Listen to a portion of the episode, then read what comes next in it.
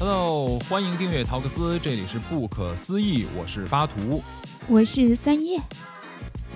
哎，今天巴图跟三叶要跟大家来聊一个非常神秘又古老的，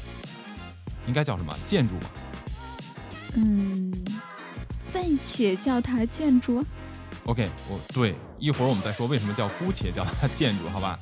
古埃及金字塔，嗯，古埃及金字塔是我从小以来一直觉得很神秘的一个东西，因为我记得我小的时候，我妈妈带我去北京的一个叫自然博物馆嘛，那是我第一次看到福尔马林里面泡了一个两百多年的没有腐烂的女尸。哦哇，从那以后呢，我就对尸体着迷了，所以从啊、中国古代的这些女尸，一直到对尸体着迷。对我妈妈是医生嘛，我妈说我小的时候，她值夜班的时候，一到医院我就问她太平间在哪儿，我就想去看太平间。那我也你不真知道的为很什么特别。所以呢，就从这件事情就开始关注到，包括古埃及的法老的木乃伊嘛，然后又看了很多关于木乃伊的电影啊，一些什么书啊、小故事之类。总之就是对这种古埃及觉得非常的神秘。那古埃及从木乃伊，我就发现啊，金字塔这个东西它越来越神奇。就是以前以为啊，呃，我为什么会知道金字塔？就从小的时候，木乃伊呢，它好像我以为是藏在金字塔里面，就相相当于金字塔是木乃伊的坟嘛，就是法老的嗯坟一样，对不对？对然后你呀就把木乃伊放到里边，直到最近，就这些年，我才知道，其实里边并没有法老的尸体，而法老的尸体是在他旁边的叫做帝王谷，那个才是法老的坟墓。对，它不是。对啊，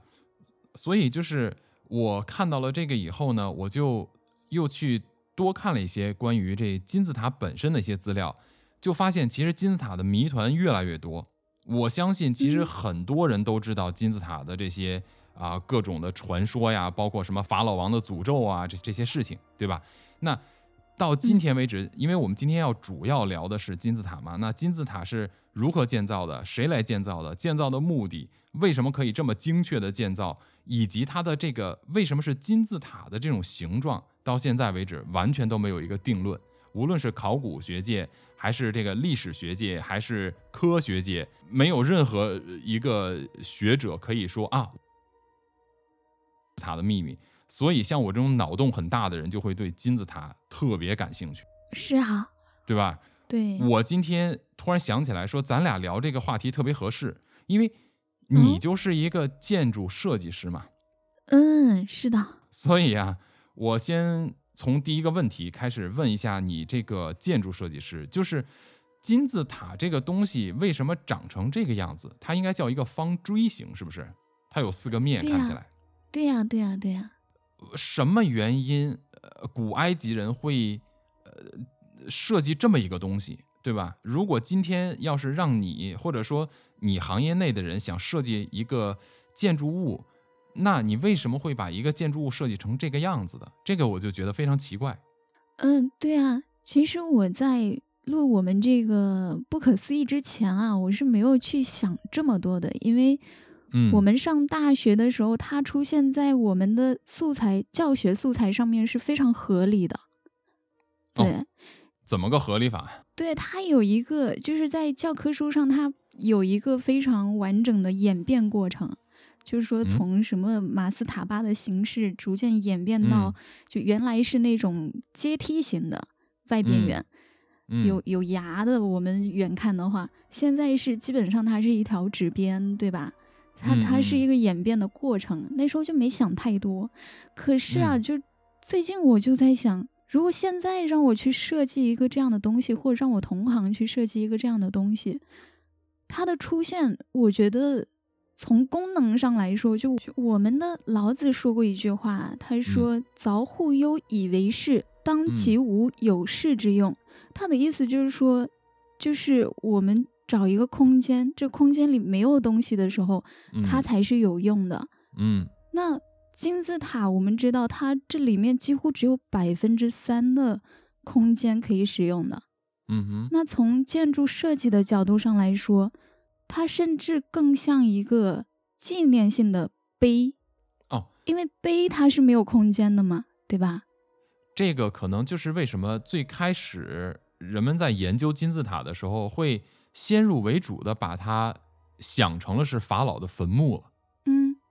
对吧？就是因为它里面使用空间太少了，对吧？或者说从它的外形结构上看起来，就像你说的，更像是一个纪念型的建筑物，而并不是一个实用型的建筑，是的，对吧？可是嗯它它问题是这样的，如果说你看我们以前听到的这个金字塔的这个建造啊，都是用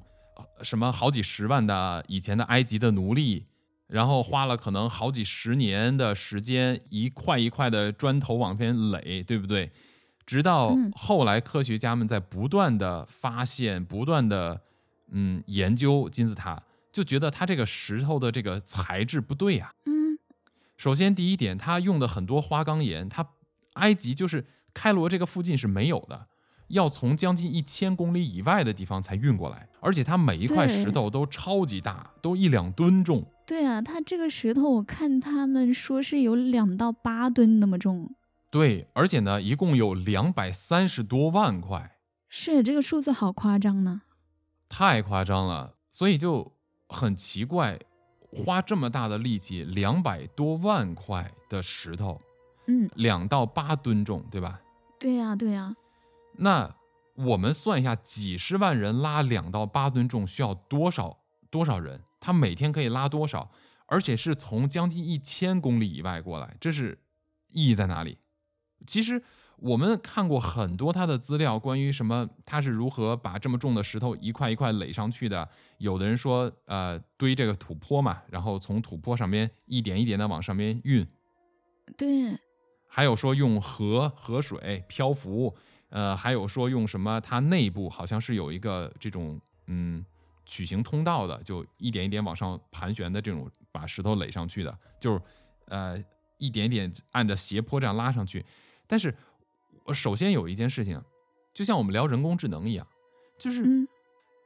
人工智能它做事情是没有目的的，现在至少当下嘛，人是有目的的。我想使用我脑子里的知识，我可能会有目的的去做什么，而人工智能它是比较被动的，它不会主动的去说啊，我调用我的知识去干什么，对、啊，是不是？啊，对啊，所以，如果从这个目的的角度来讲的话，我们姑且不说它这个东西是怎么办到的，我们就说它干这事儿干什么。就这个就很难想啊。对，像你说的，它里边只有百分之三的可利用空间，你花这么大力气干干它干什么？对呀、 你知道那个教科书怎么怎么说这个行行为的吗？ 啊，怎么说？就是法老们出于这个虚荣心啊，一座建得比一座高。嗯，好吧，这个真的有点太牵强了，我觉得。对，对呀、比如说，对呀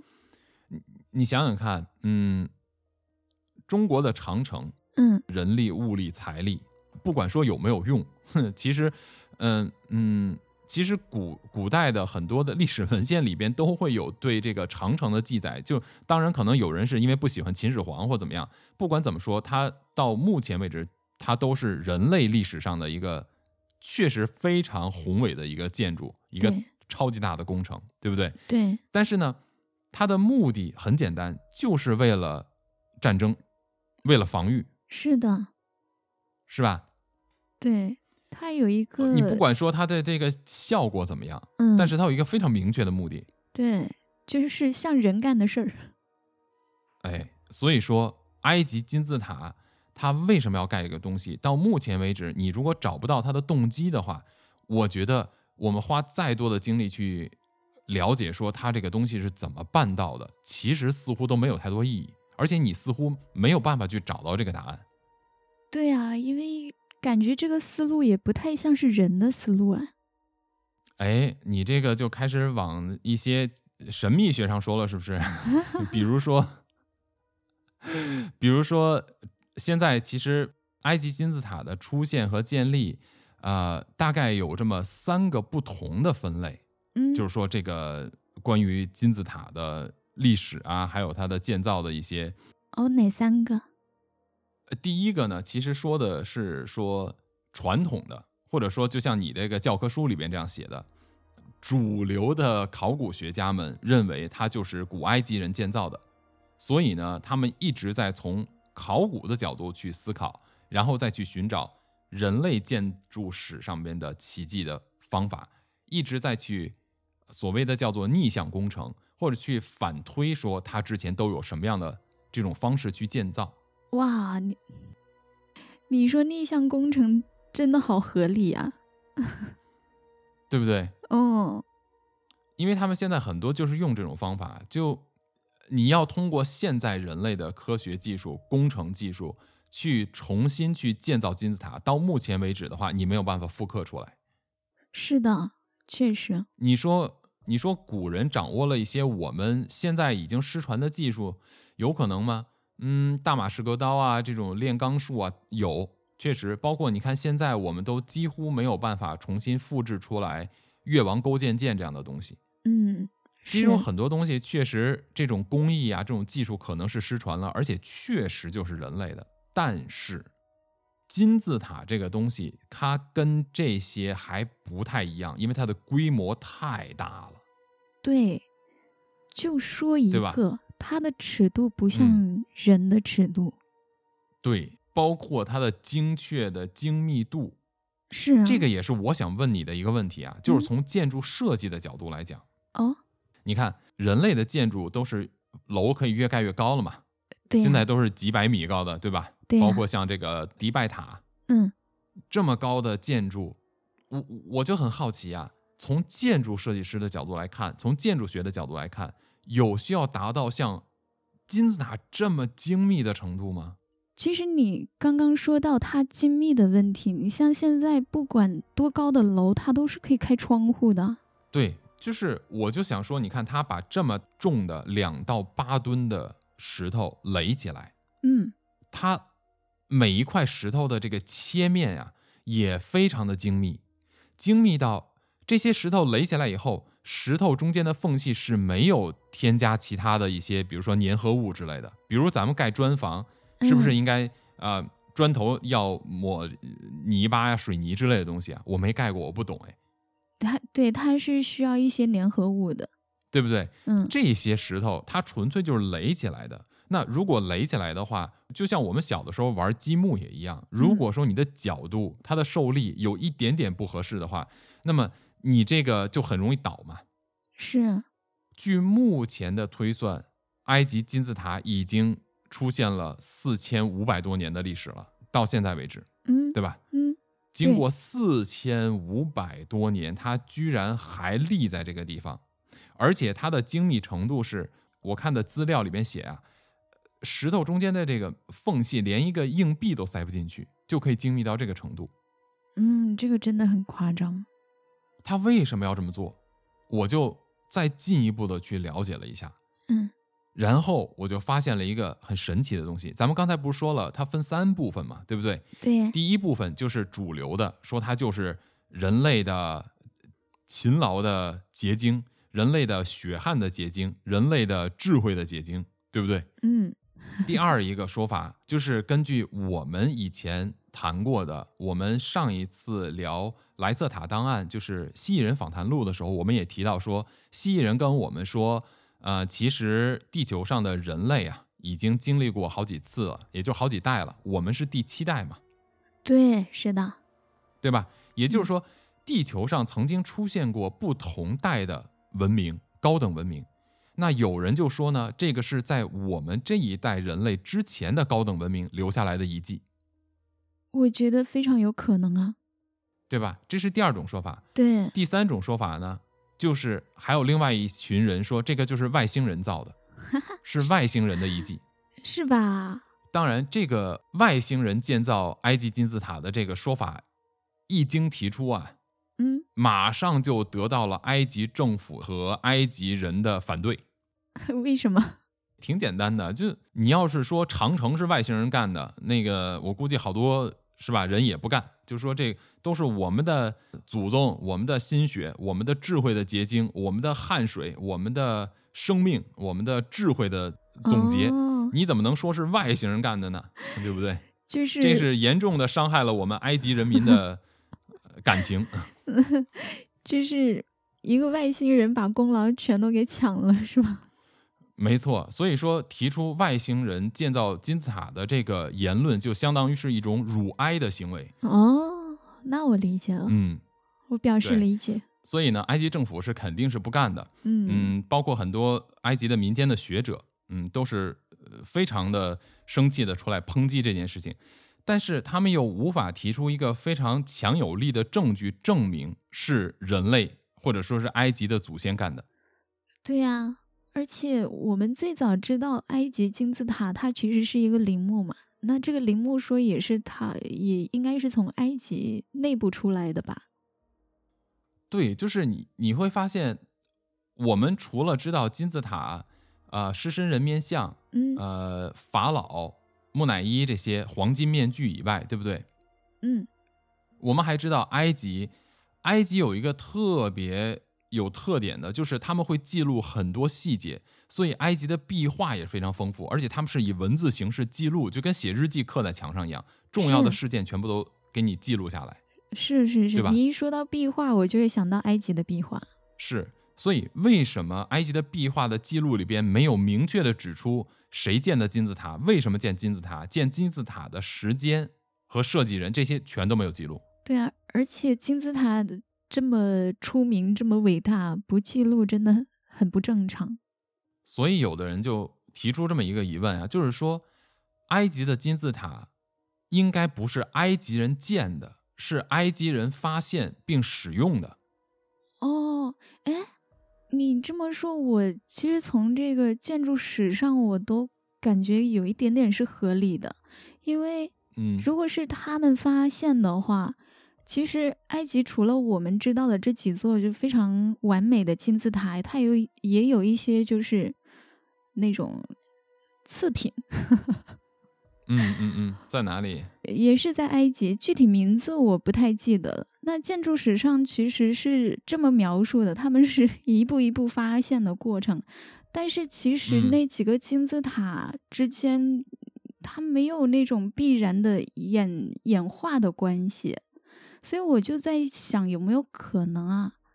他就是在模仿，但是模仿失败了。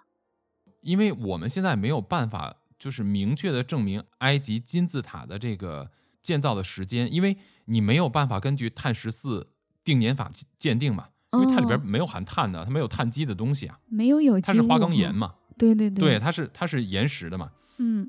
所以你没有办法去判别。但是你说的这个很很合理，就是什么呢？就是最开始他们发现了大金字塔，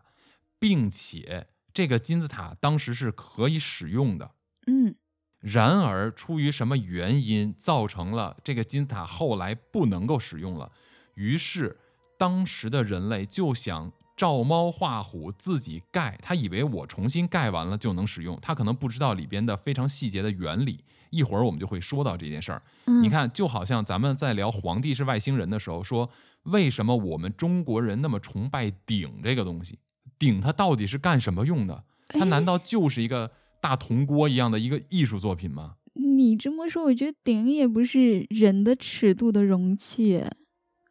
对，就它为什么可以象征权力？它为什么可以象征所谓的智慧这类的东西？为什么中国人这么崇拜长得这么一个奇奇怪怪的东西？对啊，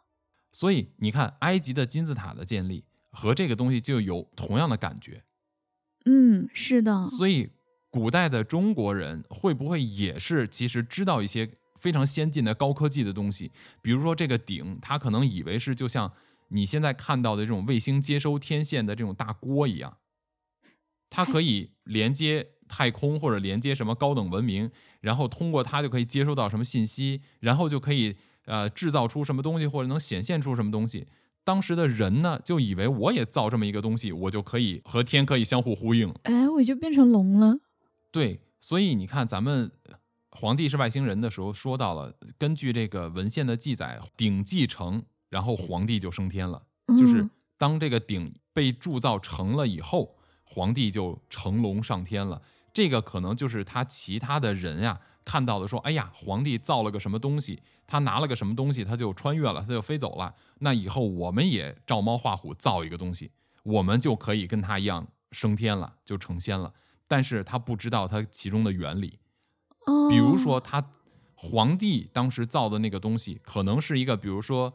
虫洞的连接虫洞的，嗯，他就直接哇就穿越到另外一个时空去了，你不知道的吗？ 所以咱们说回到金字塔这件事情啊，说回到金字塔，你说的金字塔的这些残次品，我觉得是不是也像这样呃一样的，就是它是只是照猫画虎，想造出这个东西，就以为它有同样的功能，对，所以这一点上，我们就要去说一说，它这个金字塔到底现在人发现了它可能存在什么样的作用？对啊，根据现在的科学家的研究啊，就发现，而且还不是他，据传说这个是我们知道的对人类贡献最大的一个科学家，叫做尼古拉·特斯拉，他被称之为人类历史上对人类贡献最大的科学家。他他发现了金字塔的秘密吗？据说他发现了这个秘密，因为特斯拉当时建造了一个电塔，据说他找到了什么？他通过研究金字塔呀，找出了人类如何可以通过地球自己的这个震动，嗯，然后把它转化成电力，生成这种无污染的、可以无限传输的、无限的能源。它很复杂，我们简单的先说一个结论，就是通过共振，通过振动波啊这个频率出来以后呢，然后连接到它的这个塔上面以后，通过大气层。然后可以无限传输到全世界，你都可以有，就像无线充电一样，而且无限能源。哇，那对于我这个物理物理物理文盲来说，我很难解释清楚。 但是我听出来，我感觉这个可以为大家省好多钱啊，因为现在不是电都能用来算那个 GDP 吗？ 还是什么？就是一个产能是跟电有关的。呃是这个不光是电了，因为其嗯实电力的使用，在我们现在的电力的使用，它里边有非常多的相关的产业，比如说橡胶产业，嗯，因为你要做电缆，电缆就要有绝缘体嘛，对你那个电线的橡胶每年的使用量很大，对，比如说铜，因为你的这个电缆全都是铜丝嘛，嗯，这里边又存在运输、生产、原材料，还有如果你没有这种无线的电能的话，那么你就要使用其他的一些能源来代替，比如说石油，比如说核电站，这些东西都会把简单的东西复杂化。但是，就像我们聊人工智能，为什么人工智能的出现，呃，其实受到伤害最大的并不是普通的人，而受到最大伤害的应该是很多的企业，哦，因为它可以简化中间非常多的东西，然后可以把这个物价大大的降下来。比如说我们现在坐在家里边，电从天上来，通过大气我们就可以充电，我们就可以充我们的车、充我们的手机，一切的电子产品马上就可以实现这个物联网，非常快。哦，对吧？但是呢，几乎是免费的清洁能源，而且源源不断的。它是通过地球的自己的震动，是靠地球和月球之间的一种引力关系啊产生的震动来源源不断的可以发电。那他为什么这个技术到后来是没有成功吗？他成功了，但是没有办法去，就是他的实验是成功的。嗯他在美国其实建了一个这个塔， 发电塔，呃，叫做这个，他建了一个这个塔，这个塔叫做沃登克利夫塔。这个塔后来被破坏掉了，呃，啊，这就涉及到一些阴谋论了。对，就是因为他的这个技术一旦出现问世的话，那么很多很多大的企业都要面临倒闭，里边就会涉及到运输、物流、仓库、原材料、工业制造。呃，销售的这些零售业公司，包括我们知道的非常有名的，像什么，嗯，GE，就是通用电电器啊，嗯爱迪生的公司，嗯，都将面临倒闭，哇塞！它会整个颠覆人类。所以当时的这些公司在联合抵制他了吗？是的，所以它呢，就是它这个技术一提出来，而且它公开的做了一个试验，就是嗯它通过无线的这个电能的传输啊，它做了一个叫特斯拉电圈。通过这个特斯拉电圈，它就是在这个实验场地的周边撒了非常多的以前咱们那个白炽灯泡，嗯那个我们知道白炽灯泡，你要把它拧到这个灯上面，也要有电线的嘛，对不是对？啊，是啊，特斯拉做的实验不是，是把这些灯泡就是洒落在地上，没有嗯上边是线没有连任何电线的，没有哦线。它只一打开它的这个特斯拉电圈，这些灯泡就亮起来了，无线电力，哇，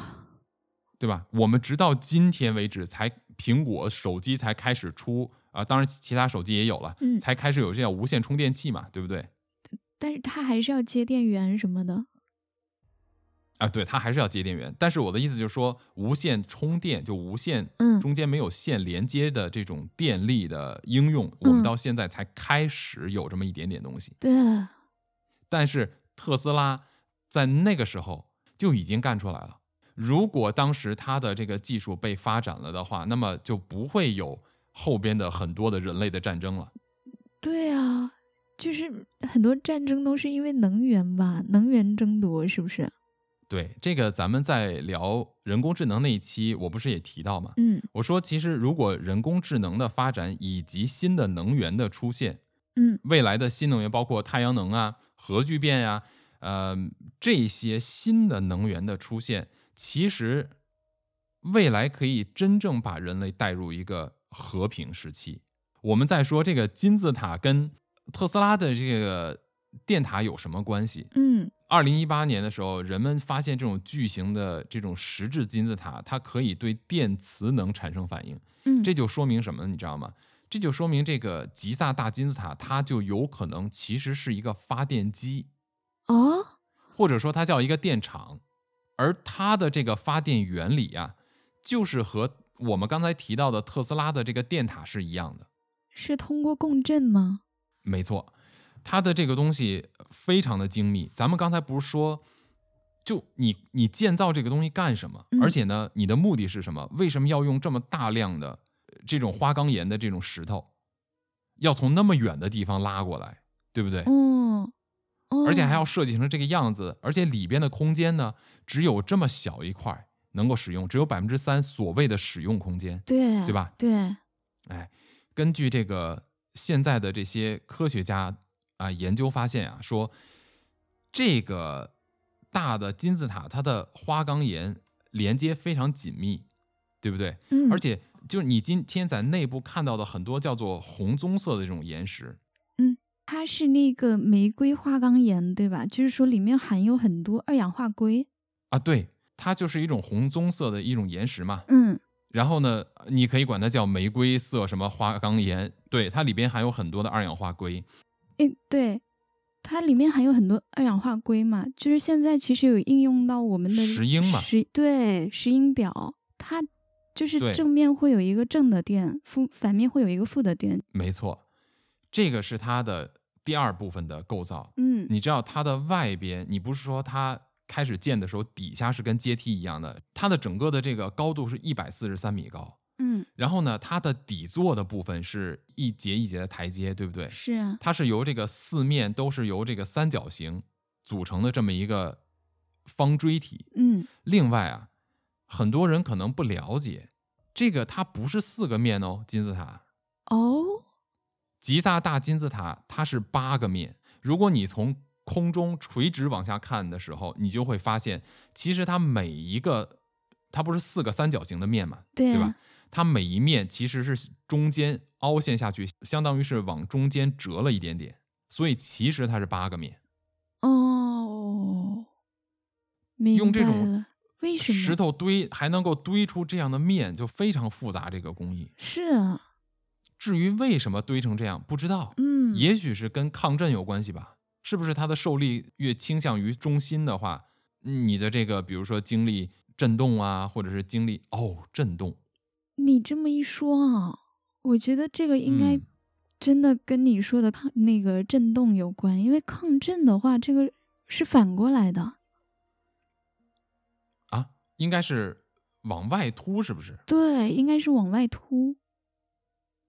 应该是它呃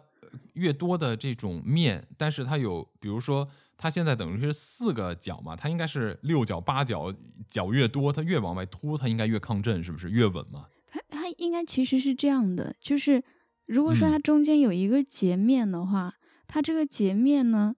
以上的位置的这个收往里收的幅度更大的话，是更利于抗震的。但是嗯嗯，现在它是中，相当于它腰中线是往里收的，对吧？对，但是它是垂直到纵向的，它不是横向的。哦，对啊，就是就是，如果它对是往里收的话，就完全不是出嗯于抗震的考虑了。反倒它更容易产生震动，是不是？对，是的，那就对上了。这还真别说，我看的资料里边还真没有写到这一点，嗯他只提到了说有这么一个有这么一个情况，就是八个面。但是啊，它整个这个金字塔的呃构造是这样的。刚才咱们不是说到它是里边的这个是用这个含二氧化硅的石英建造的嘛，是对不对？就是这种叫玫瑰花岗岩，它的外边啊不是直接就是这花岗岩，它的外边是用一种白色的石灰石制成的一种外壳。哦哦，就是我我看资料，它就是那个图拉的石灰，而且就是说远走了一千多公里以外运过来的。对，而且呢，它不光是说从很远的地方运过来，嗯，它还是什么？它的这个外表被打磨的非常的光滑，外表被打磨的非常光滑。对，就是它这个外表啊，现在因为经过风蚀呃损坏，都已经变得看不出来了。它原来的嗯这一层壳子，就外边的这个白石灰的这个制成的这外壳的这个石头是非常光滑的，是光滑表面的，嗯，看不到任何的缝隙的，就相当于是一个罩子，完美的罩子上面。哇，这个好神奇啊！然而，经过对这个石灰岩的这种研究，就发现啊，嗯为什么它这种石灰岩不从本地取，而从差不多八百多公里、将近一千公里以外的这个叫做图拉采石场切割回来呢？因为啊，这个叫做图拉石灰岩，就在图拉这个地方嗯开采的这个石灰岩啊，这个石图拉石灰岩呢，它里边非常缺少镁元素，缺少镁元素。所以就把它变成了一个非常优秀的绝缘材料，它不导电。哇，这不是就跟我们的电线一样吗？ 里面对呀通电，外面绝缘。对呀、而且而且你要知道，它比这个用橡胶它更结实啊。哦，是啊，橡胶你经过日晒会老化的嘛，是啊，是啊，而且橡胶制造绝缘工艺这多简单呀，它这个东西多复杂呀，对不对？嗯同时呢，二氧化硅就是我们说的石英嘛，石英里边它是导电的，正面和反面一接触就会产生电。嗯就会有电压效应产生电荷嘛。嗯然后呢，这个东西呃我们其实日常生活都有用。我不大家有没有见过那种就手摇一摇就可以充电的那种表？我们叫石英表，啊，其实就是通过这个原理来充电的。包括打火机，它会产生电压嘛，你一摁下去，就是让石英的正两面一相接触就会产生电压。嗯，哇，对吧这个看起来就越来越 越来越诡异了，一点都不像巧合啊。这个就是为什么会有震动。嗯，它呢，就根据人的发现呀、就是这些石英在里边，对吧？嗯把它搭建起来以后呢，然后呢，你看咱们刚才说的这个角度中间还稍稍往里凹一点，就让它变得没有那么的稳定。然后又发现了这个金字塔的底部啊，它是建立在水源之上的，也就是说，它的这个金字塔下边有地下河，嗯，有这种河谷，有这个河谷，而且后来的考古人员发现什么，就是它的这个金字塔下边还发现了类似于铜管类的那种金属管。啊，然后呢，地下河在冲刷这个地下岩洞的时候，就是河水在下面走的时候，就会产生震波，嗯就会让金字塔产生共振。而且呢，它的这个石英啊，你只要把石英呃经过这个挤压，给它一些压力或者摩擦，它就会产生电荷，然后它就会开始发电。也就是说，金字塔是可以发电的。哇塞，嗯我们看这个吉赛大金字塔里边，它有有两个这个，我们管它叫房间嘛。一开始以为是两个墓室，对，所以就管它叫国王的房间和皇后的房间了嘛。对对对，他就研究说啊，这个国王房和这个皇后房间用的也都是百分之八十五的这种石英的花岗岩建造的，里边富含了非常丰富的这种石英。哇，也就是它就是一个发电的房间啊。不是发电的房间，是整个金字塔嗯一旦施压的话，它就会产生巨大的电量，所以整个金字塔就是一个巨大的发电厂。哇塞，在那就是甚至我们不知道它是哪一个年代建造的一个发电厂。是的，一直到了一九七零年的时候，嗯说这个金字塔是一个发电厂才被提出来，但是那个年代，嗯，把它就当成一种边缘科学嘛。哦，现在根据研究呢，呃，吉萨金字塔它就能够有这个功能，而且还有一个更有意思的事情，就是它的这两个所谓的墓室啊，就是国王房和这个呃皇后房间这两个墓室，原来以为是墓室，但是里边没有尸体嘛，对不对？对，后来呢，就发现，哎，其实如果你这个把它们里边放上这种化学物质的话，它们就会发生化学反应，产生氢气。哎，产生氢气，它随着这个就是氢气的增加呢，压力就会让这个花岗岩就也产生电力，而且这种电能呢，它还会整个电离空气，就是让大厅内啊都提高这种电导率。哇，它这个大厅里边，就是在它这个女王这个墓室的大厅里边，他还发现了大概有二十七八对的叫做共鸣器的这种共振的东西。哦，它就可以进一步的让这个氢原子和大厅的声波共振，形成这种声波的波浪，然后可以进一步的激发这个石头产生更大的电能。哇，这是连环局呢！对呀、它这个设计的很精密啊。而且这个是被证实的，因为在通往这个女王的这个墓室的有两条通道，嗯，大家一开始以为那个就是为了送尸体出入的，后来发现不是，而且在这个通道里边发现了化学物质。哦，里边发现了，就是北侧的这个通道，它是南北两侧的通道进去的嘛，就嗯进入这个女王女王墓室。北面的通道不是含有盐酸嘛？这个盐酸的痕迹已经被发现了。南面的这个通道里边含有这种氯化锌的水的混合物的痕迹，所以科学家们就做了一个实验，就是把盐酸和氯化锌的混合物啊，把它们两个放到一起的时候，它们就会产生大量的这个氢气。哦，对，也就是他们之前用这个化学反应使用过金字塔。没错，使用这种化学反应产生氢气，让这些花岗岩呀、产生挤压，然后来进一步发电。而且呢，同时也发现了，就是曾经是有过事故的，里边有爆炸，嗯，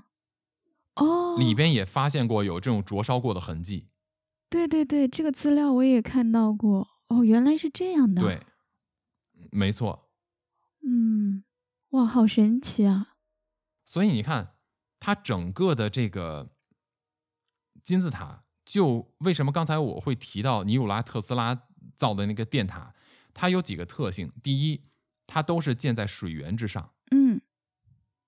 因为水源会产生声波，它在流动的过程中会有声波的产生，然后它利用共振来实现挤压产生电力，然后再通过大气来把电力进行无线传输。嗯，哇，金字，塔它最外层是一个绝缘罩子，嗯，中间的这些巨型石块是可以发电的石英，底下是可以产生共振的地下河和河谷嗯，和洞穴，然后里边还有可以注入化学试剂，产生这种化学反应，人工的制造这种压力的这种发电的方法。所以在二零一八年的时候，科学家又进一步的研究说，它能不能够真正的实现这个？嗯科学家就使用不同频率的一些无线电波，然后就来观察这个大金字塔是否能与共振长度的电磁发生作用，就同样的这个振动频率的产生作用发电，然后嗯发现可以。哦，那所以它就就是一个发电发电站。对的，天呐，那这不是说明了金字塔不是埃及的人建造的吗？没错，所以现在他这是第一个，嗯第一个他说的是说，在二零一九年的时候，有一个叫做 Eric Wilson 的人，他就发表了一篇论文呀，叫做说大型啊、热升发电机，他管这个叫做热升发电机，因为它里边有热能，嗯就用声波嘛，所以叫热升发电机。然后它就里边就论述了，嗯，当花岗岩和其他的岩石震动的时候，电子会通过岩石并上升到比较上边的表面的部分，然后再结合这种共振呀、什么月球的引力产生的潮汐能啊，什么乱七八糟的这些一系列的这种啊、解释，然后就说能够证明说这个大金字塔确实是可以像尼古拉特斯拉的那个塔一样来发电，嗯同时还有另外一个这个波士顿大学的一个教授啊，根据他的研究，你刚才不是说这个东西它应该不是埃及人建造的嘛，对不对？对呀、我们说这个金字塔是四千五百年，但是啊，但是根据这个波士顿大学的教授的研究，他认为也现在提出了很多新的这个理论，认为其实埃及金字塔的建立时间可能远远不止四千五百年。他是根据什么推测的呢？嗯，就是我们知道这个埃及它这三个金字塔，有最大的这个叫做吉萨金字塔，对啊它两个还有小一点的，对是不是？对。其实嗯埃及金字塔有很多，但是比较出名的就嗯三个。对，而且这三个应该对应的是猎户座的那三颗星嘛，哦，是啊，对吧？嗯，对，根据现在的研究啊，它现在对应的猎户座的这三颗星，稍微有一已经有偏移了，已经不是完完整整的对应着了。哦，但是随着地球的位置的偏移啊，嗯他们就往回推，往回找找找找找，找到说，哎，一万三千年以前，这个埃及的三个金字塔所对应的天上的星，正好就是正对着。所以他们认为说，这个金字塔应该是在一万三千年左右就已经存在了。哇，这个一万三千年，不就像我们上次聊的那个莱瑟塔档案里面说的第六代人类的时间吗？对，哦，天呐，刚刚你说到这个教授嗯测哼定、呃金字塔时间的年限方式，让我想到了，就是最嗯近几年发现的另外一群金字塔——波斯米亚大金字塔，它也嗯有哼一些跟埃及金字塔非常像的特征，比如说嗯它的底部也有隧道，嗯嗯，嗯，对，然后它的这个坐标朝向啊，也是真北方向。然后它的嗯这个金字塔顶部呢，也有能量树。那嗯我们就会知道，其实，在地球上的金字塔是被发现的金字塔是有很多的，不止埃及，只是埃及比较出嗯名，对吧？嗯哼，对啊，那如果说已经发现它是一个发电站的话，那地球上有非常多的发电站啊。没错，这个就是我们在节目最后的时候，其实我觉得我们能够给他的一个脑洞就是呢，其实他们真的就是分散在世界各个地方的发电站，而且是通过你想啊，它可以通过这种大气来进行无线电力的传输嘛，对不对？嗯，相当于它可以通过这些金字塔之间的电力的配合，再通过无线电的这种传输、无线电力的传输，也许它可以集中到一起，把所有的电力啊、能量全都集中到一起，来实现不知道开启一个虫洞还是开启一个什么星门之类的东西，也说不准哦。哦， 对是，而且你知道吗？嗯，吉萨大金字塔的塔顶原来是一个纯金打造的哦一个盖子。哦，就是听说那个 叫奔奔石是吗？对，没有了。不见了，对呀、所以如果说所有的电力集中到上边的时候，如果上边是一个纯金的导体，那你嗯想想看，它能够带来什么？就是它可以把电量直接就打到天上去，哇塞，对吧？对、啊，所以还有另外一些说法，包括我们现在科学可以证明，就是声波呀，声波是可以让物体反重力的。让物体反重力，所以对，如果让嗯你的声波啊，飞起来，让金字塔飞起来，没错，真的有一个理论，而且这个频率都找到了，说是四百四十赫兹，哦，只要条件成熟就可以飞起来。 所以金字塔还有可能是飞船。不知道它是要飞走，还是说它比如说，嗯，可以飞起来有什么其他作用？现在不知道。所以脑洞就是以前的这个古埃及地区的高等文明啊，嗯，它是一个高度发达的一个文明，它可能已经实现了立体交通，嗯也就是我们在科幻片里边看到的那些天空上飞来飞去的车呀、飞机之类的。人呢可能会居住在半空中，比如说通过声波，你的房子就可以悬浮，哇塞，对吧？嗯，好厉害啊！所以现在就是有很多对埃及金字塔的研究和猜想，就已经完全超越了人类的这种，比如说历史学家呀、或者是嗯考古学家的一些想法，就越嗯来越科幻，越来越脑洞。然而我，对于咱们这种脑洞类的这种话题来说呢，我觉得任何的想象空间，其实都对于我们去从不同的角度去探索同一件事情的真相有帮助，确实，哪怕它是一个无稽之谈，对对对，是的，对不对？对，如果是我的猜想的话，我可能认为，其实它原来真的是一个很大的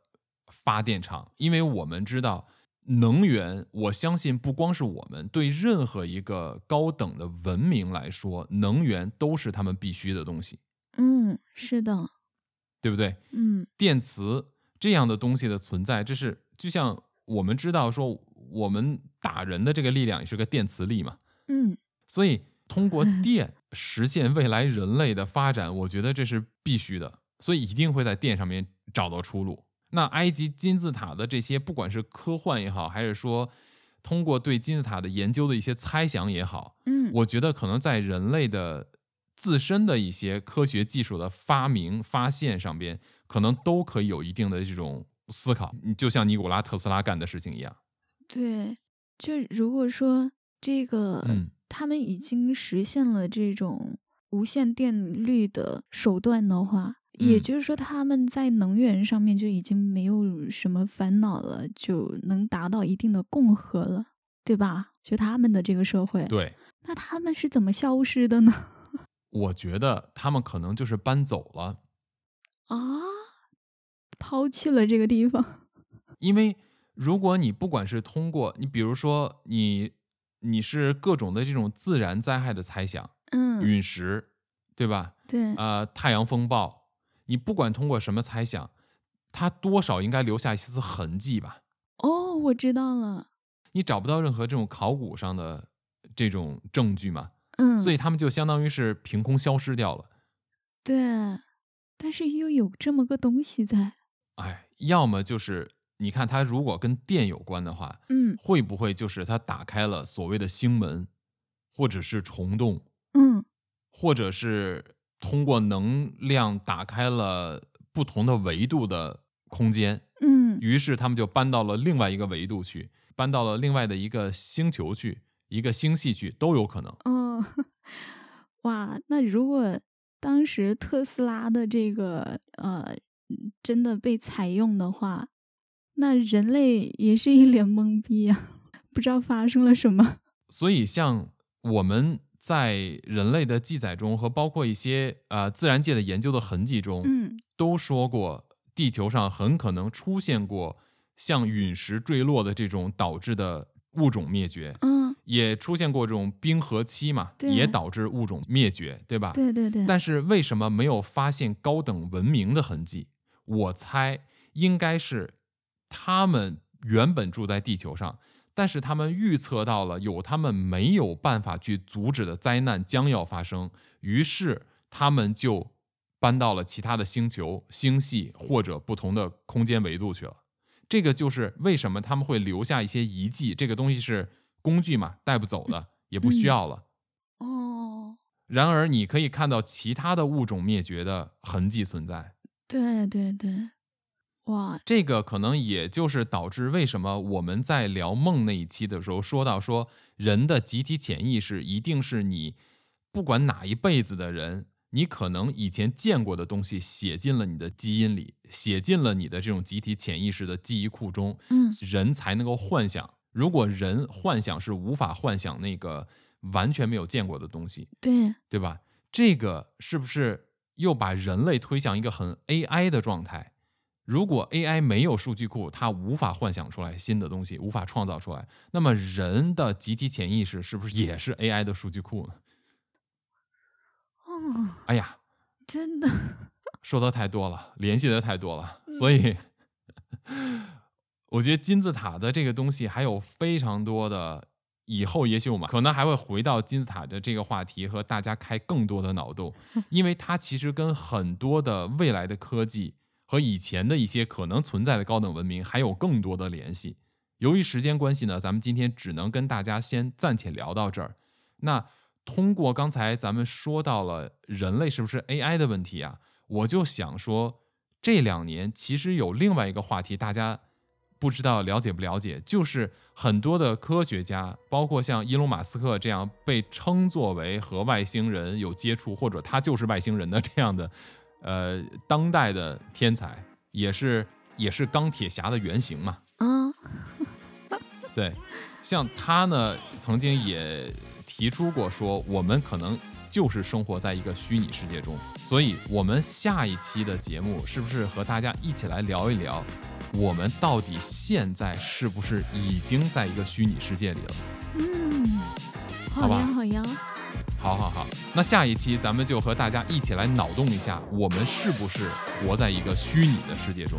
？OK，、嗯好，好嘞，好嘞，OK，那咱们今天就跟各位先聊到这儿。感谢各位收听陶克斯，咱们下期再见，我们下期再见，拜拜。拜拜。